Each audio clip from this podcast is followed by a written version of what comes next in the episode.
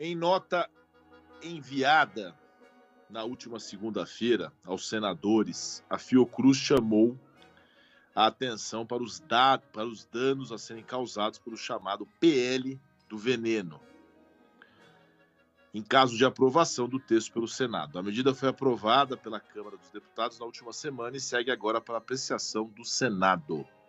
Para falar sobre as principais mudanças trazidas pela proposta e os pontos tidos como problemáticos por entidades ambientais e de saúde, eu converso agora com a porta-voz Agricultura e Alimentação do Greenpeace Brasil, Marina Lacorte.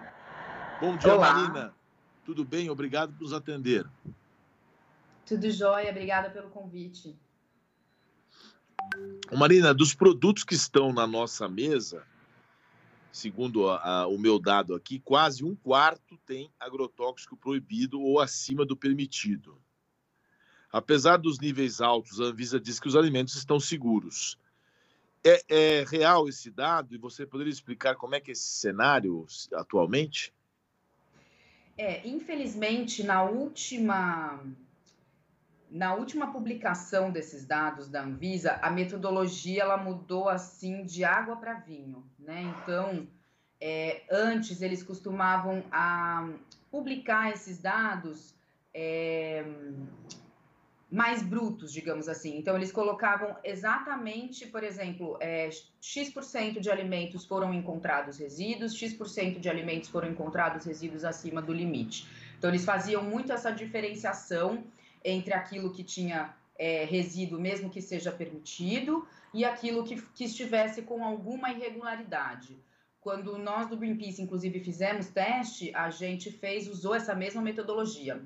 Porém, na última vez que ela publicou esses dados, ela só considerou aquilo que o nível estivesse estava tão elevado, né? Quando ela fala que 99% dos alimentos estão seguros, que foi esse o último dado que ela publicou, é, ela só considera o risco agudo e assim agudíssimo, digamos assim. Né? Então a pessoa comeu aquele alimento e passou mal ali na hora. Então é uma coisa que não deveria nem estar. É, é, é não, não poderia ter ido para o prato de ninguém, né? Porque já causa ali um efeito agudo na hora. Então, é isso que ela quer dizer quando ela diz que 99% dos alimentos estão seguros. Significa que 99% desses alimentos não têm resíduos de agrotóxicos? Não. Né? Não significa isso. Nesses 99%, quase metade tinham, é, mais da metade tinham resíduos de agrotóxicos entre dentro e fora dos limites permitidos. E, como você falou, quase metade aí é, é, tinham alguma irregularidade. Então, agrotóxicos que não eram permitidos para aquela cultura, ou agrotóxicos acima do limite permitido para aquela, aquele, aquela substância, né? Então, esse é o cenário que a gente tem. Não é esse cenário é, bonito aí que a Anvisa está pintando. Não. Quase metade então... dos nossos alimentos eles têm esses resíduos. Bom, então, Marina, mudou da água para o vinho estragado, porque tem alguma coisa errada. Se 99% para a Anvisa está tudo bem, e o dado que eu tenho aqui de um quarto, de 99% para um quarto, ou metade, como você falou, é uma diferença muito abissal, né? É muito abissal, é uma, é uma perversidade você tentar mascarar uma informação assim para a sociedade apresentando os dados de tal maneira. Eu lembro que na época muitas organizações saíram é, em defesa da sociedade, dizendo você não, né, para a Anvisa não, não se pode dizer isso, né? Porque é isso, 1% desses alimentos poderiam matar. Né? Então não significa que, que é, é, 99% estão tá, tá seguro e livre de agrotóxicos de forma alguma. Aqueles produtos que vêm, eu não sei, a gente pode falar sobre isso também um pouco. Aqueles produtos que falam livre de agrotóxicos, livre de, tox... de qualquer tipo de processo de tóxico? Isso, isso tem controle sobre isso? Quando é orgânico, normalmente tem, porque você tem certificações e auditorias, né? São certificações. Não sempre, mas as certificações, na maior parte das vezes, elas são certificações de mercado, então elas são privadas, digamos assim. Você paga por aquela certificação e você tem uma auditoria mas tem também as certificações participativas, que são bem bacanas, porque um produtor é, é, é, audita o outro, assim, no sentido de se aquele estiver usando alguma coisa que ele não poderia utilizar, todos serão penalizados daquela comunidade, né?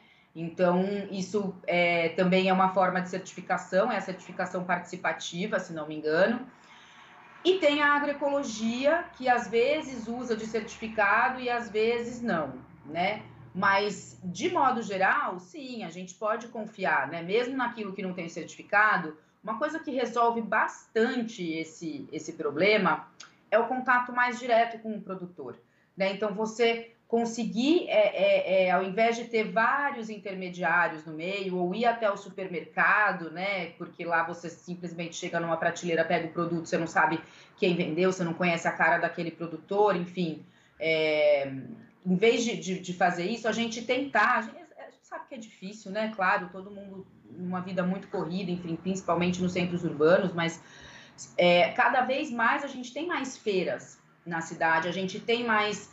É, de, com a pandemia, né, o próprio Greenpeace ele fez uma relação dos produtores agroecológicos que estão ali na região, que estão perto, é, tem muitos, né, em todas, em várias das cidades, em todas as regiões do Brasil.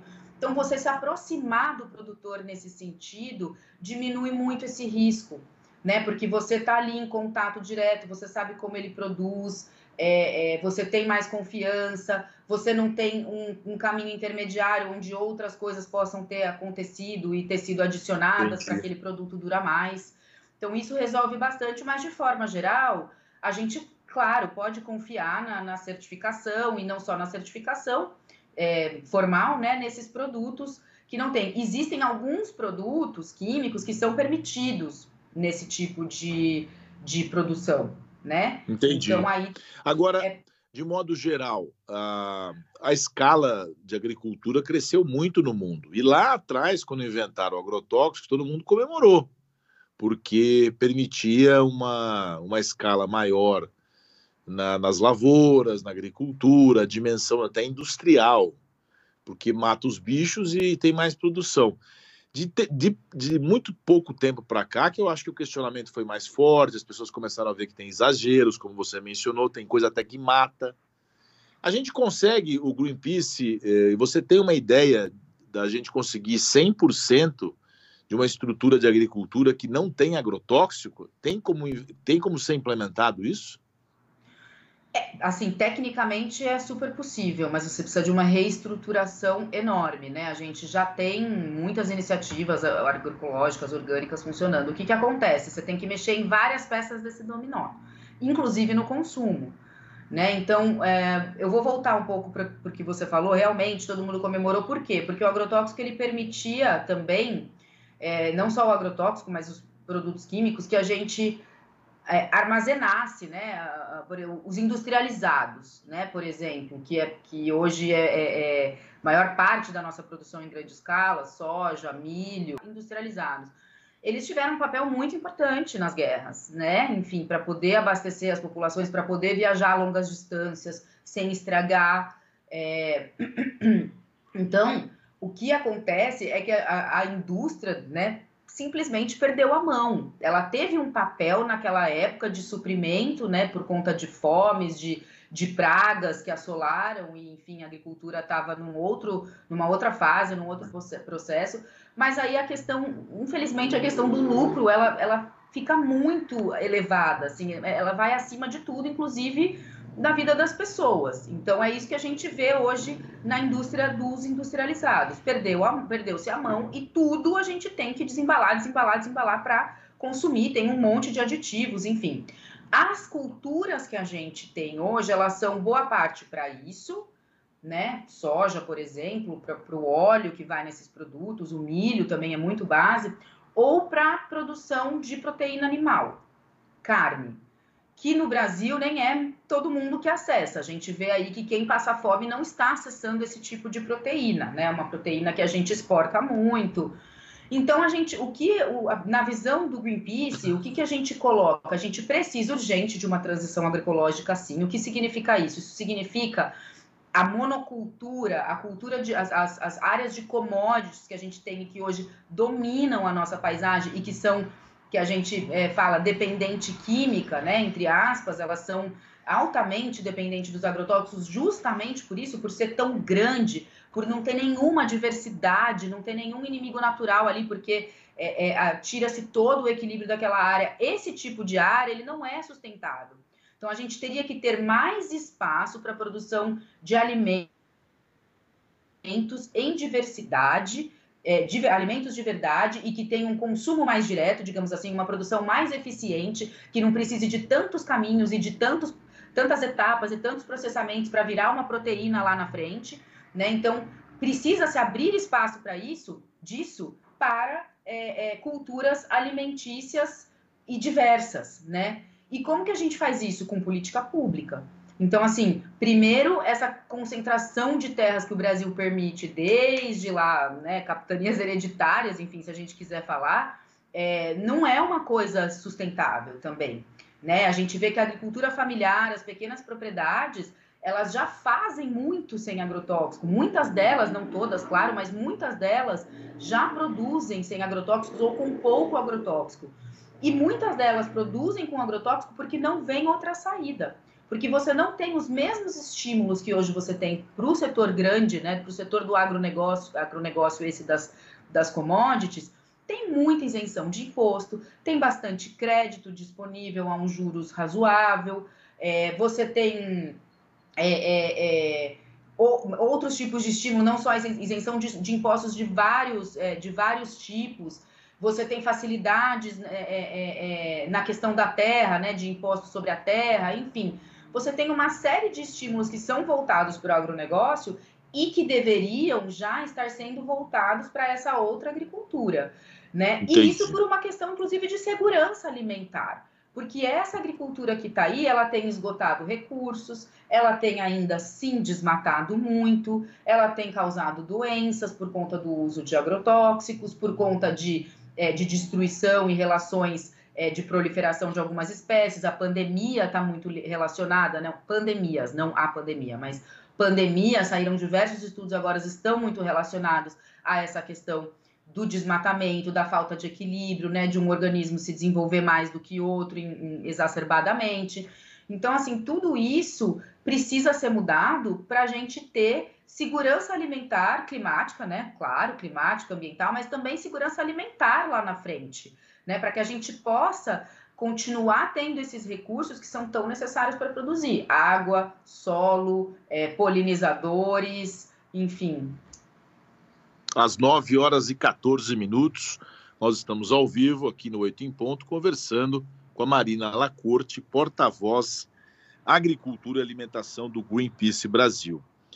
Agora, indo aqui para o projeto, Marina, porque tem esse projeto aqui é, que é denominado ou chamado PL do Veneno, que foi aprovado pela Câmara, agora vai passar pelo Senado.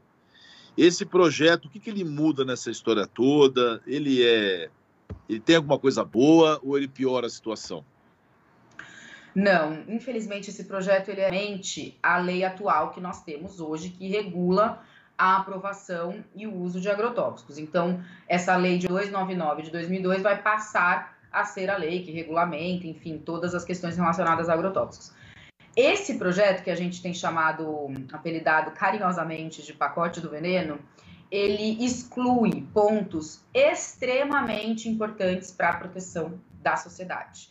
Né? Ou seja, ele, ele, ele, a lei que nós temos hoje, ela é bastante, ela tem alguns dispositivos muito importantes, então ela é bem razoável. Ela tem alguns problemas, ela tem algumas lacunas. Por exemplo, ela não prevê a reavaliação periódica de um agrotóxico. Por isso que a gente tem tanta dificuldade de tirar um agrotóxico do mercado, mesmo que a gente tenha comprovações mil que ele causa algum efeito muito grave na saúde, etc. e tal. Nós não temos isso. A partir do momento que o agrotóxico, que um agrotóxico é aprovado, ele tem uma validade infinita até que alguém vá lá e questione na Anvisa. Então, esse ponto nós não temos na lei atual e também não está nesse pacote do veneno, né? E o pacote do veneno joga no lixo o pouco de proteção que a gente tem. Então, ele é extremamente problemático, né? Ele tem alguns pontos críticos que eu posso citar aqui, que são os principais dele, mas ele tem muito mais, né?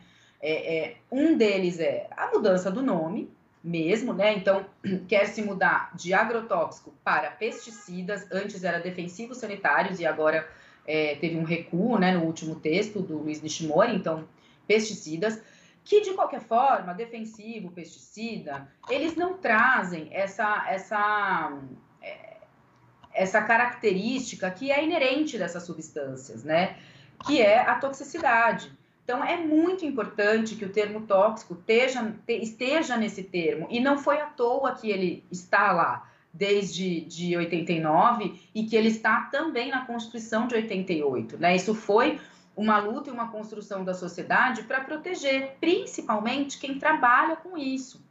A gente sabe que a gente tem é, problemas de escolaridade, Brasil afora, né? Brasil adentro, na verdade. Então, assim, é, é, é querer retirar, por exemplo, teve uma norma da Anvisa que, que, que vai retirar a caveirinha do, do rótulo, né? Então, essas tentativas, querer retirar o tóxico da palavra, elas mascaram a nocividade dessa substância, né? O risco que você tem a usar essa substância, ele pode variar um pouco, mas o perigo, ele existe, ele está presente nessa substância independente da situação. Então, é muito importante que o tóxico esteja na palavra, principalmente pelos trabalhadores rurais, trabalhadores e trabalhadoras rurais que estão expostos a isso diariamente, né? Muitos deles nem usam a, a proteção que deveriam usar para aplicar. Então, é muito importante que o nome permaneça agrotóxico. É, uma outra coisa é a questão das substâncias Nesse, cancerígenas. Você me permite Desculpa, só uma parte, por favor? Claro, claro nesse passo, por que, que as pessoas estão achando que trocar para pesticida é melhor? Os deputados, os ilustres, eles acham que pesticida é uma palavra melhor? Para mim, não parece ser melhor em termos semânticos assim. Eles costumam dizer que assusta menos. Eles tanto pra... o defensivo quanto o pesticida, pesticida eles costumam. Agora, lembra peste. Oi, desculpa, pode falar. Perdão. Pesticida lembra peste, Marina. É, exatamente, é, é, mas ele não, mas por exemplo, ele não aborda todo o resto, entendeu? O pesticida justamente, ele aborda essa coisa de, de matar os insetos, por exemplo, né? As pestes e tal, mas tem os agrotóxicos eles vão além é, é, disso, né? É, e realmente você tem, assim, claro que na palavra pesticida, o SIDA é morte, né? Mas a gente, as pessoas não sabem disso. Né? A maior Entendi. parte das pessoas elas não tem esse esclarecimento e, e o termo agrotóxico ele é muito estratégico nesse sentido para ninguém começar a achar que essas substâncias são inofensivas ou que se usá-las com cuidado tá tudo bem, porque mesmo usando-as com cuidado não tá tudo bem, tem uma série de outras consequências. Você né? falou então... que tem essa essa denominação e aí no aspecto político a ministra Tereza Cristina eh, foi chamada de musa do veneno. Ela é a favor dessa mudança? Sim, a, deputada, a então deputada Tereza Cristina foi quem defendeu assim ferrenhamente esse projeto. Ela que conseguiu aprovar ele na comissão especial da Câmara, que é quando fica pronto para ir para o plenário, né? Que a gente viu agora votar no plenário da Câmara. Mas foi ela, junto com o relator, né, o deputado Luiz Nishimori, quem carregou esse projeto nas costas. Então, e assim, desde que ela entrou no, no ministério, a gente já tem visto as mudanças, né? Mudanças acontecendo é, sem, sem ter que ter uma lei para isso, né? Então, a gente já viu prioridades, é, são decisões políticas mesmo, né? Então, prioridades na Anvisa para se aprovar é, em ritmo aceleradíssimo, em quantidades absurdas, mais produtos de agrotóxicos, né? Então, desde 2019, a gente tem visto recorde atrás de recorde da aprovação dessas substâncias. E como é que é... a gente faz para nos mobilizarmos enquanto sociedade civil, uma vez que na sua avaliação isso aí é muito danoso para a nossa saúde? Como é que a gente faz, além de é, cobrar dos senadores a não aprovação? É, e quais são as formas da gente, no produto, avaliar se esse produto tem ou não tem agrotóxico? De que forma que a gente se comporta como consumidor e como cidadão, ô Marina? Tá. Olha, na, na, na, via do consumo, a via do consumo a gente costuma dizer que ela é muito importante também, porque ela também passa esse recado, né? Ela passa o recado do que a gente quer consumir mais e o que deve ser mais ofertado para nós. Então, é, a gente tem dito que sim, se você tem escolha, né? Infelizmente o Brasil voltou para o mapa da fome, não é todo mundo que, que tem essa escolha, mas se você tem escolha, procure produtores próximos de você, procure esses produtos agroecológicos, mesmo que eles não tenham a certificação que o supermercado tem, saia um pouco mais do supermercado e vá mais às feiras para você ter acesso a esses produtos, porque infelizmente quando o produto é convencional, a gente não tem o que fazer a não ser que a gente leve lá no, no, no laboratório, teste, enfim, a gente, não, a gente fica um pouco refém e à mercê disso e os agrotóxicos estão presentes ali. Então, é consumir mais produto agroecológico e produto orgânico. A melhor forma de fazer isso não é exatamente no supermercado, porque no supermercado eles costumam ter um preço mais elevado. Então, ir para as feiras, as feiras sempre tem uma banquinha ou outra que é agroecológica. Mesmo que não seja agroecológica, você está mais em contato com um produtor que pode ser um produtor familiar e que pode estar tá utilizando menos e que pode estar tá disposto a fazer essa transição, né? Só de se alimentar saudável e consumir menos é, industrializados, mais comida de verdade, isso também passa um recado, né? Que a gente não quer área de soja, de milho para produzir isso aqui que estão ofertando para a gente. A gente quer área de, de legumes, de, de, mais, de, de mais legumes diversos, de hortaliças, de legumes que sejam da nossa região, da nossa, né, que tenham a que a gente possa comprar um no verão, um diferente no inverno, enfim. É, então, nessa via do consumo é super importante e é um papel nosso também como cidadão atuar nessa questão do consumo quando a gente tem escolha, né? É, agora, o, a via mais importante de mobilização e manifestação, infelizmente, é, eu digo infelizmente porque a gente tem se visto mais de mãos atadas ultimamente, é a via política. Né? Então, a gente viu aí 301 deputados é, aprovarem esse, esse projeto que é tão nocivo para a sociedade, que ela tem se manifestado constantemente contra, e que fica claro que esses deputados não governam para a sociedade. Né? Eles governam para pequenos grupos que têm influência sobre eles, sobre essas decisões deles, e não para a sociedade. Então, assim, esse ano é um ano muito importante, é um ano de eleições. Entendi. A gente tem que realmente é, não ter memória curta e votar direito, colocar lá dentro quem, quem vai defender as nossas pautas, as pautas que a gente acredita e defende e que não vai colocar as gerações futuras em apuros. Então, esse ponto é muito importante, se mobilizar nas redes, compartilhar, assinar a petição, que existe uma petição que quase 2 milhões de pessoas já assinaram é, é, para reduzir os agrotóxicos. Então, é uma petição... Onde que está essa petição? Ela está num site, né, num link que é o www.chegadeagrotóxicos.org.br. E ali explica tudo é o que, o que o Brasil precisa, qual é o caminho que o Brasil precisa seguir, né? Já tem no Congresso também, só colocar isso que é bem importante, além do pacote do veneno, existe um projeto que é totalmente antagônico a esse, que é a Política Nacional de Redução de Agrotóxicos. Que é claro que não vai prever a redução, a extinção dos agrotóxicos da noite para o dia, de forma alguma, né? Isso seria uma irresponsabilidade. Mas ela prevê a redução gradual e progressiva. Então, proibindo, começando por proibir alguns produtos, começando por dar estímulos para a agricultura familiar e agroecologia. Né? Então, isso é muito importante. Nesse site Tá lá tudo sobre a política, tudo sobre o pacote do veneno. Então, se mobilizar tanto nas redes e agora numa pandemia mais difícil, né? Até eles estão em trabalho remoto, então isso dificulta bastante a participação da sociedade, mas não desistir, né? Tentar sempre dizer na, na sua voz, né? Eu não quero este projeto, né? Não votem por esse projeto. Entendi. Se votar nesse projeto, vocês não, eu não, não terão o meu voto, né? Entendi. Olha, nós conversamos ao vivo aqui no Oito em Ponto com a Marina Lacorte, porta-voz Agricultura e Alimentação do, Green, do Greenpeace Brasil. Ô Marina, eu fiquei impressionado com você, viu?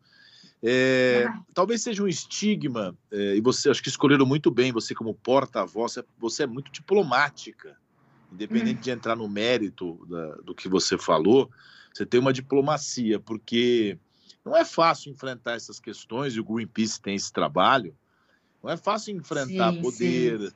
sistema econômico.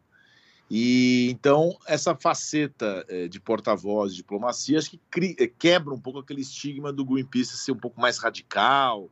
Sim. Ah, ah, você sim, já pensou um dia ir lá naqueles naqueles, naqueles barquinhos do Greenpeace para impedir os baleeiros de matar a baleia lá? eles jogam água na pessoa. Já pensou em fazer isso ou não? Olha, quando eu entrei, quando eu comecei a trabalhar no Greenpeace, é, é, era essas ações que eu via, né? Porque é isso que acaba aparecendo mais. Mas eu entendia que por trás disso, com certeza, a, a, a hora que está, que, né, que o pessoal está lá no navio baleiro, é porque muita coisa já aconteceu, é porque a situação está muito grave e que precisa se chamar atenção para isso. Né? Então, o povo é corajoso, hein? Porque vai com o assim, barquinho assim, lá e o navio gigante joga água, destrói o barquinho, não sei nem como é que não mata as pessoas que estão lá. É verdade, é bem, é bem. Mas o Greenpeace leva a segurança muito a sério também. Então, eu trabalhei já na campanha da Amazônia, é, com questão madeireira, enfim, que é também bem delicado, bem complicado.